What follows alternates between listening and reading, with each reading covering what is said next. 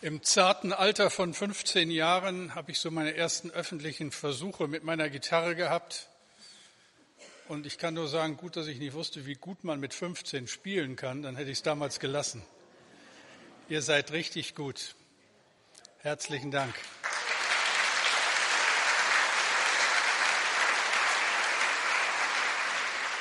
Kleine Anekdote am Rande. Nach dem, zweiten Gottes, äh, nach dem ersten Gottesdienst kam jemand zu mir, so aus dem Kern der Gemeinde, und sagte, äh, gehören die auch zu unserer Gemeinde oder sind die heute unsere Gäste? Da sage ich, nee, die spielen jede Woche. Nee, sagt er. Schön. Also ihr merkt schon, ihr müsst das wiederholen, da bleibt euch gar nichts anderes übrig. Weicht ihr Sorgen, Geister. Es gibt ein altes Lied, das mich so zu der Überschrift der heutigen Predigt animiert hat von Johann Frank. Der hat es einst geschrieben, Johann Sebastian Bach hat es dann nochmal in ein größeres Konzept eingefügt. Und dieses Lied heißt unter anderem, Weicht ihr Trauergeister, denn mein Freudenmeister Jesus tritt herein. Abgewandelt auf unsere Predigtreihe wird daraus, weicht ihr Sorgengeister, denn des Glückes Meister Jesus tritt herein. Glücklich sein, siebtes und letztes Mal darf ich in dieser Predigtreihe über Glück sprechen und ich lese uns dazu aus Philippa 4, die Verse 4 bis 7. Paulus schreibt, freut euch in dem Herrn alle Wege und abermals sage ich, freuet euch. Eure Güte lasst kund sein allen Menschen, der Herr ist nahe. Sorgt euch um nichts, sondern in allen Dingen lasst eure Bitten in Gebet und Flehen mit Danksagung vor Gott kund werden. Und der Friede Gottes, der höher ist als alle Vernunft, bewahre eure Herzen und Sinne in Christus Jesus. Beten wir. Herr, danke für einen solchen Sonntag und für ein so gutes Wort und die herrlichen Lieder, die wir singen dürfen und überhaupt alles. Wir haben so viel Grund, dir zu danken. Und jetzt hilf du wieder und bitte öffne meinen Mund, dass er deinen Ruhm verkündigt. Danke dafür. Amen. Martin Lloyd Jones, man sagt, er war der berühmteste Prediger des letzten Jahrhunderts, vor allem aber bekannt in England hat Sonntag für Sonntag vor bis zu 3000 Zuhörern in London gepredigt. Lange, lange Predigtreihen. Dagegen sind unsere nichts. Ich habe jetzt sieben Predigten oder wir hatten sieben Predigten über ein Thema. Lloyd Jones hat über den Römerbrief in London zweieinhalb Jahre gepredigt. Jeden Sonntag Römerbrief. Da wusste die Gemeinde zumindest, was kommt. Und er hat es einmalig und gut getan. Er schreibt an einer Stelle zu den Versen, die ich gerade gelesen habe, diese Verse sind zweifellos eine der vortrefflichsten, größten und tröstendsten Aussagen, die es je in der Literatur gegeben hat. Vom Standpunkt der praktischen Erfahrung aus gibt es nichts, was für Gottes Volk einen größeren Trost besitzt als diese Verse. Vielleicht mal Hausaufgabe, lernt diese Stelle, Philippa 4, 4 bis 7 auswendig, nimmt sie mit als einen besonderen Schatz aus Gottes Wort.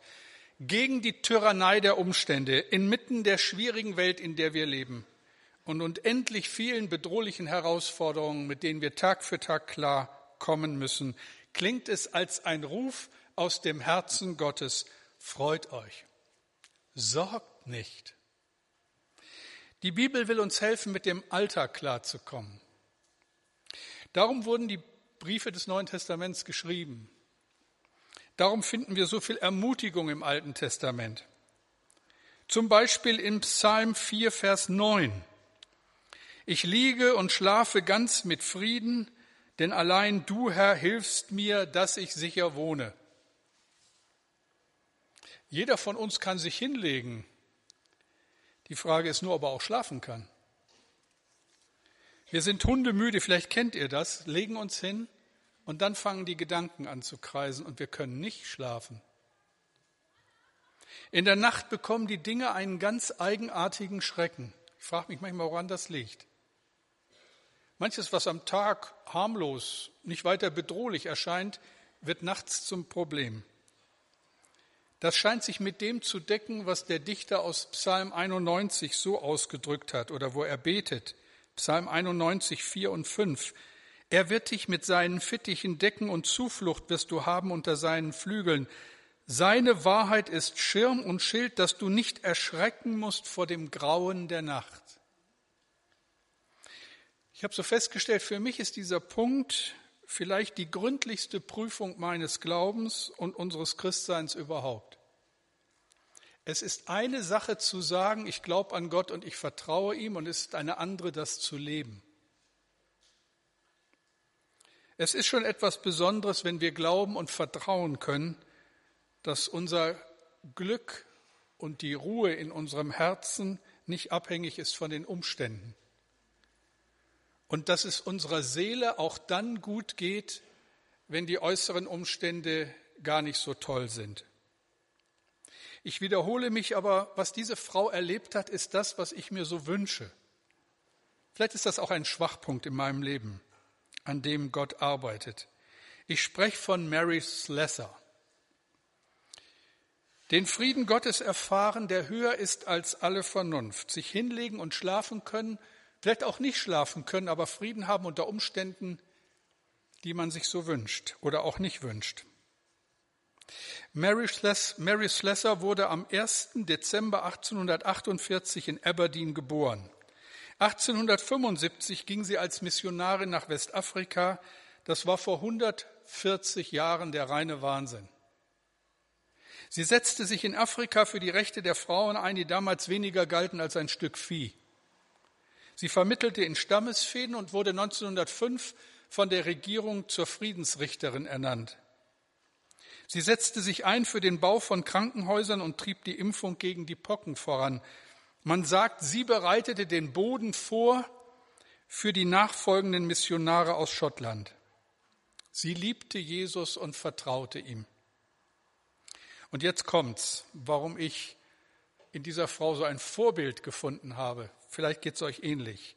Von einer ihrer Reisen ins Landesinnere schrieb sie, ich stellte keine allzu hohen Ansprüche mehr an mein Bett, aber während ich so auf einem Stapel schmutziger Bretter lag, die mit dem Abfall schmutziger Maishöhlen bedeckt waren, umgeben von unzähligen Ratten und Insekten, drei Frauen und ein drei Tage altes Baby neben mir und mehr als ein Dutzend Schafe und Ziegen draußen, wunderte ich mich nicht mehr darüber, dass ich kaum schlafen konnte. In meinem Herzen jedoch hatte ich eine durchaus gemütliche und ruhige Nacht. Wow. Das ist der Friede Gottes, der höher ist als alle Vernunft. Und die Frage wird immer wieder sein, wie viel ist mein Glaube in so einer Situation wert? Unterscheidet sich meine Reaktion von der der Menschen, die Christus nicht kennen. So viele Menschen in unserer Zeit sagen, dass sie am Glauben nicht interessiert sind. Aber es gibt etwas, was sie aufhorchen lässt. Wenn sie Menschen sehen, die offensichtlich in der Lage sind, das Leben zu meistern, das weckt ihr Interesse. Wie machst du das, fragen sie dann. Ich kann gar nicht verstehen, dass du trotzdem so ruhig bleibst. Woher nimmst du die Kraft, das durchzustehen? Wenn sie Menschen sehen, die diesen Frieden haben, und diese Ruhe ausstrahlen, dann fragen sie. Christsein bedeutet, ich habe Gott kennengelernt. Ich kenne den Vater im Himmel. Er ist mein Vater. Er versorgt mich und ich vertraue ihm mein Leben an. Was passiert dann mit uns, wenn es um die vielen Dinge geht, die unser Leben so schwer machen können? Was für Ratschläge gibt uns der Apostel Paulus, wenn es darum geht, mit der Tyrannei der Umstände klarzukommen? Paulus schreibt im Auftrag und geleitet durch den Heiligen Geist, sorget nicht. Sorgen bedeutet voller Sorgen sein. Gemeint ist die ängstliche, aufreibende Sorge. Das, was uns veranlasst, über die Zukunft zu brüten, das Schlimmste anzunehmen und zu grübeln. Und dieses Sorgen, habt ihr da den Sturm oder was? Da weht es besonders in der Ecke, habe ich so den Eindruck. Da, die, da sitzen die Charismatiker, deswegen. Äh, aber gut, müssen wir jetzt nicht vertiefen. Paulus schreibt im Auftrag des Heiligen Geistes, sorget nicht. Was ist damit gemeint? Gemeint ist damit die ängstliche, aufreibende Sorge. Das, was uns veranlasst, über Zukunft zu brüten, das Schlimmste anzunehmen und immer wieder zu grübeln. Und das Wort, das hier gebraucht wird, ist dasselbe, das Jesus in der Bergpredigt gebraucht. Matthäus 6, 31 und 32. Darum sollt ihr nicht sorgen und sagen, was werden wir essen, was werden wir trinken, womit werden wir uns kleiden, nach dem, all, nach dem allen trachten die Heiden, denn euer himmlischer Vater weiß, dass ihr all dessen bedürft. Was ist damit nicht gemeint? All die Dinge, die täglich zu regeln sind und die zum Leben dazugehören. Wenn man abends was essen will, sollte man irgendwann während des Tages was einkaufen. Das ist eine berechtigte Sorge.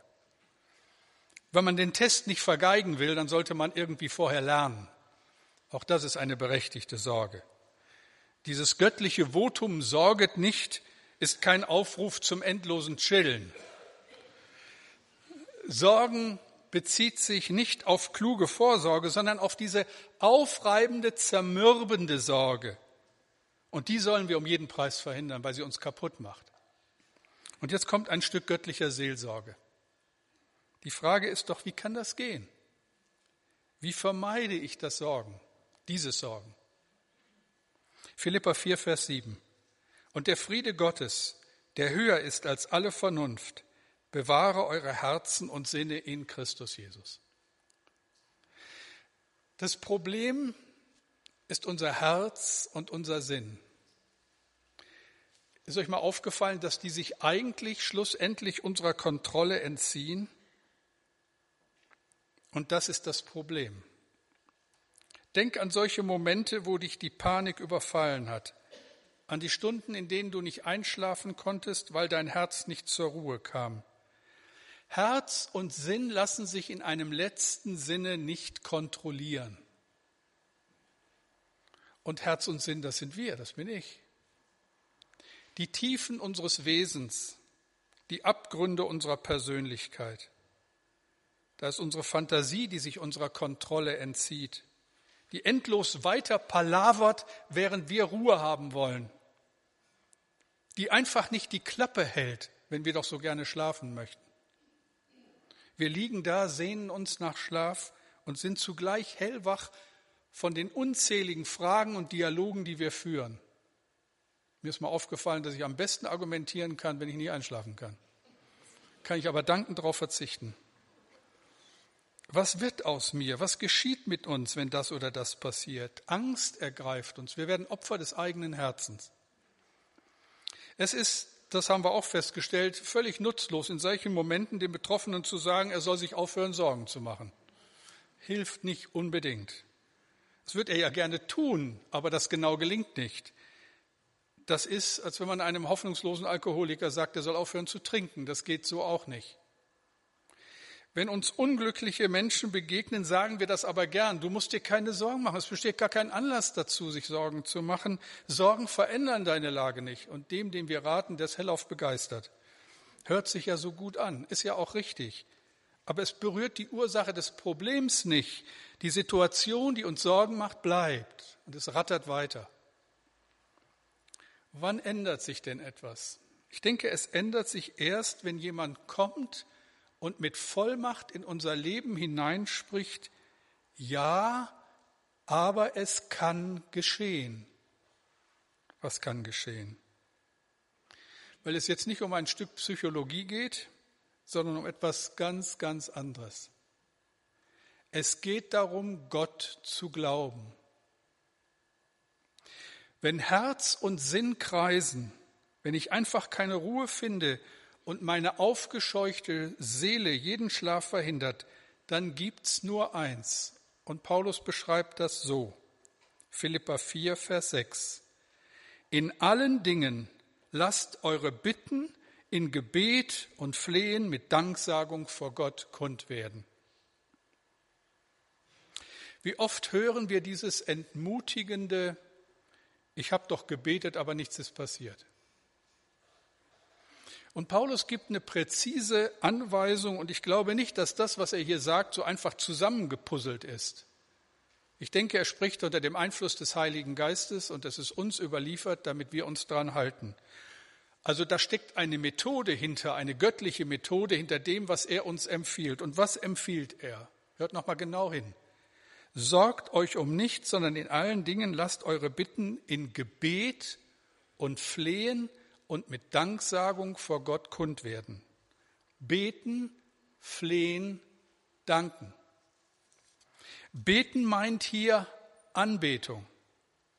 Bevor du ihn bittest, bevor du flehst, mach dir bewusst, mit wem du es zu tun hast. Stell dich bewusst in die Gegenwart Gottes. Wenn wir unsere Gottesdienste mit Anbetung beginnen, uns Zeit lassen in der ersten Viertelstunde oder den ersten 20 Minuten, Gott in diesen Liedern anzubeten, dann ist das für uns nicht ein Element, ein Element, um die Masse zur Ruhe zu bringen. Dann ist das für uns der Punkt, wo wir sagen, an den Anfang des Gottesdienstes gehört Anbetung. Wir wollen uns bewusst machen, mit wem wir es zu tun haben in der Zeit, in der wir hier zusammen sind. Deswegen ist für mich diese erste Viertelstunde sehr wichtig. Und mal so eine kleine pädagogische Ermahnung am Rande, deswegen bin ich auch pünktlich hier. Okay. Ich betrete die Gegenwart Gottes und ehre diesen Herrn und singe auch mit und quassel dann nicht mehr. Dann kommt das Flehen. Nach der Anbetung schütte Gott dein Herz aus. Von Dietrich Bonhoeffer stammt dieser Vers. Viele von euch kennen ihn. Noch will das Alte unsere Herzen quälen, noch drückt uns böser Tage schwere Last. Ach Herr, gib unseren aufgescheuchten Seelen das Heil, für das du uns bereitet hast. Von guten Mächten wunderbar geborgen erwarten wir getrost, was kommen mag. Gott ist bei uns am Abend und am Morgen und ganz gewiss an jedem neuen Tag. Unsere Tochter war noch ganz klein, als sie plötzlich ihren Arm nicht mehr bewegen konnten. Wir durften sie nicht anfassen. Sie schrie, sobald man sie berührte. Und dann mussten wir in die Kinderklinik mit ihr. Aber die Ärzte waren ratlos.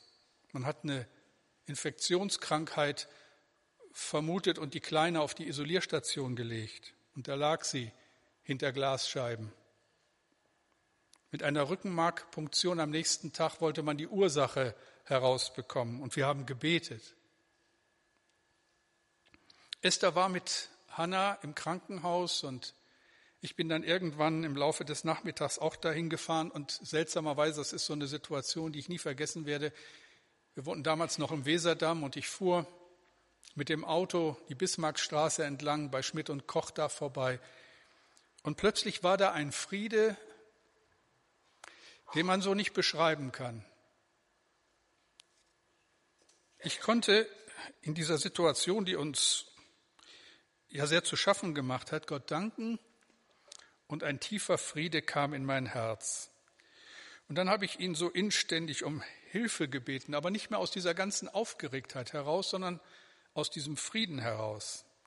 Und ich habe in all diesen Sorgen um die Kleine die Nähe Gottes so sehr gespürt. Als ich dann ins Krankenhaus kam, auch das werde ich nie vergessen, und die Kleine durch die Scheibe auf der Isolierstation liegen sah, bewegte sie plötzlich ihren Arm. Und dann war das schöne Geschehen, was man sich natürlich so wünscht. Es war ein Wunder und wir konnten sie wieder mit nach Hause nehmen. Wie hat Paul Gerhard einst gedichtet? Mit Sorgen und mit Grämen und mit selbst eigener Pein lässt Gott sich gar nichts nehmen. Es muss erbeten sein. Sorget euch um nichts, sondern in allen Dingen lasst eure Bitten in Gebet und Flehen mit Danksagung vor Gott kund werden. Heimlicher Groll, Misstrauen, Unglaube verhindert erhörliches Gebet. Und deshalb ist der Dank so wichtig. Bitte frag dich immer wieder, besonders an so notvollen Tagen, wofür kann ich danken? Wir beten Gott an, wir flehen ihn an und wir danken ihm, weil er unser Vater ist. Und dann, wie wird er reagieren? Was sollen wir, was dürfen wir erwarten von diesem großen Gott? Hier in diesem Zusammenhang wird ja kein Fall beschrieben, hier ist nichts Konkretes. Was ist das, um das wir uns nicht sorgen sollen? Was ist das mit allen Dingen? Was heißt das für mein Leben? Was sagt das Wort Gottes eigentlich hier? In allen Dingen, die uns Sorgen bereiten, lasst eure Bitten kund werden und Gott wird sie bearbeiten und für euch erledigen. Amen dazu, aber das stimmt nicht. Das steht hier nicht und das sagt Paulus auch nicht. Und ich glaube, das ist das Aufregende und Besondere am Evangelium. Völlig unabhängig von Umständen und Schwierigkeiten, in denen wir stecken, unabhängig von allem, was uns verwirrt und erschreckt, ob diese Dinge geschehen oder nicht, ob die Hilfe sofort kommt oder lange auf sich warten lässt. Es gilt, und der Friede Gottes, der höher ist als alle Vernunft, wird eure Herzen und Sinne bewahren in Christus Jesus. Wir werden bewahrt, egal was passiert. Das ist das Geheimnis. Wir triumphieren ungeachtet der Umstände, in denen wir uns befinden. Wir wissen nicht, ob wir in Ehren alt werden und immer gesund bleiben oder ob wir ein Leben lang mit Krankheit zu kämpfen haben. Ob der Tod uns scheidet oder Schuld und Sünde eine Ehe unmöglich machen ob unsere Kinder unserem Glauben folgen oder böse Wege gehen. Was ist unser Glaube wert? Was macht den Glaube wirklich aus? Stephanus hat die Nachfolge Jesu damals in Jerusalem das Leben gekostet. Die Bibel berichtet, dass sein Angesicht geleuchtet hat wie ein Engel, als sie ihn gesteinigt haben. Paulus und Petrus starben in ihrer Nachfolge als Jünger Jesu in römischem Amphitheater. Die Überlieferung erzählt, dass in den Reihen der Zuschauer viele Christen saßen und ihre Jesuslieder sangen, Satan zum Trotz. Viele von ihnen wurden verhaftet und anschließend den wilden Tieren zum Fraß vorgeworfen. Johannes Huss und Hieronymus von Prag wurden als Ketzer festgenommen und verbrannt, ungebrochen in ihrem Bekenntnis zu Jesus Christus. Paul Schneider starb für den Herrn im Konzentrationslager Buchenwald. Als er bei einem Fahnenappell anlässlich des Geburtstages von Adolf Hitler am 20. April 1938 den Hitlergruß verweigerte, wurde er öffentlich mit Stockschlägen bestraft und in eine Einzelzelle gesperrt. Trotz schwerster Misshandlungen unterließ er es nicht, auch weiterhin aus seinem Gefängnis heraus das Evangelium zu verkünden. Am Ostersonntag hatte er sich trotz größter Schmerzen an den Gitterstäben seiner Zelle hochgezogen und den Tausenden von Häftlingen draußen auf dem Appellplatz zugerufen, Kameraden, hört mich. Hier spricht Pfarrer Paul Schneider. Hier wird gefoltert und gemordet. So spricht der Herr. Ich bin die Auferstehung und das Leben. Weiter kam er nicht. Massive Stockschläge ließen den Prediger von Buchenwald wieder verstummen. Wenig später wurde er vom Lagerarzt mit einer Überdosis Strophantin umgebracht. Dietrich Bonhoeffer ermordet von den Nazis gegen Kriegsende. Kurz vorher hat er seinen persönlichen Glauben so formuliert. Ich glaube, dass Gott aus allem, auch aus dem Bösesten Gutes entstehen lassen kann und will. Dafür braucht er Menschen, die sich alle Dinge zum Besten dienen lassen. Ich glaube, dass Gott uns in jeder Notlage so viel Widerstandskraft geben will, wie wir brauchen. Aber er gibt sie nicht im Voraus, damit wir uns nicht auf uns selbst, sondern allein auf ihn verlassen. In solchem Glauben müssen alle Angst vor der Zukunft überwunden sein. Ich glaube, dass auch unsere Fehler und Irrtümer nicht vergeblich sind und dass es Gott nicht schwerer ist, mit ihnen fertig zu werden, als mit unseren vermeintlichen Guttaten. Ich glaube, dass Gott kein zeitloses Fatum ist, sondern dass er auf aufrichtige Gebete und verantwortliche Taten wartet und antwortet. Wenn ich das lese und vieles mehr, frage ich, wie ist das möglich? Was hat Menschen das aushalten lassen? Was hat sie davor bewahrt, vor Angst den Verstand zu verlieren? Und die Antwort kann nur lauten, der Friede Gottes. Keine Spielchen, Keine psychologischen Tricks, keine Einbildung. Was Paulus sagen will, ist, du betest und sagst Gott, was du auf dem Herzen hast, und Gott wird etwas tun. Nicht ich tue etwas. Nicht meine tollen und langen Gebete tun etwas. Gott tut etwas. Was tut er? Er bewahrt unsere Herzen und Sinne in Christus Jesus. Bewahren bedeutet auch beschützen oder bewachen.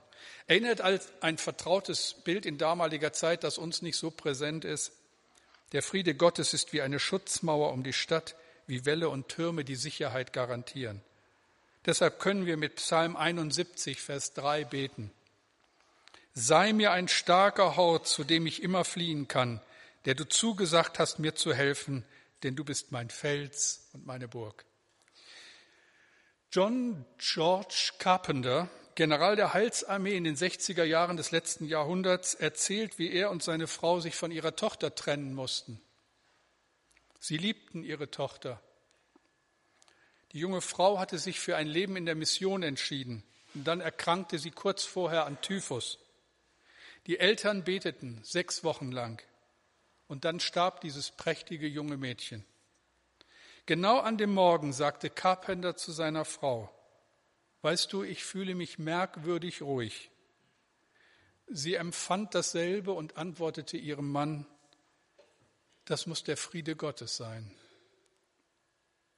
Es war der Friede Gottes, der ihr Herz und ihre Sinne ruhig werden ließ. Bete Gott an. Nenn konkret deine Anliegen und danke ihm und Gott wird handeln. Die Neues Leben Bibel übersetzt Philippa 4, Vers 7. Ihr werdet Gottes Frieden erfahren, der größer ist, als unser menschlicher Verstand es je begreifen kann. Sein Friede wird eure Herzen und Gedanken im Glauben an Jesus Christus bewahren. Bleibt eine letzte Frage. Was ist das für ein Friede, den Gott uns schenken will? Höher als alle menschliche Vernunft? Ein Friede, auf den wir nicht selber kommen, von anderer Qualität? Nun, es ist der Friede, der erst durch Jesus Christus möglich geworden ist. Das, was Jesus am Kreuz für uns getan hat, ist mehr, als wir je begreifen werden. Hier kam es zum Friedensschluss zwischen Gott und Menschen. Paulus schreibt in Römer 5, Vers 10, als wir noch Feinde waren, hat Gott uns durch den Tod seines Sohnes mit sich selbst versöhnt wie viel mehr werden wir, da wir jetzt Frieden mit Gott haben, am Tag des Gerichts bewahrt bleiben, nachdem ja Christus auferstanden ist und lebt. Das, ihr Lieben, ist der Friede, der höher ist als all unsere Vernunft. Das ist unser Glück, unser ewiges Glück. Und ich hoffe von Herzen, dass du dabei bist. Beten wir.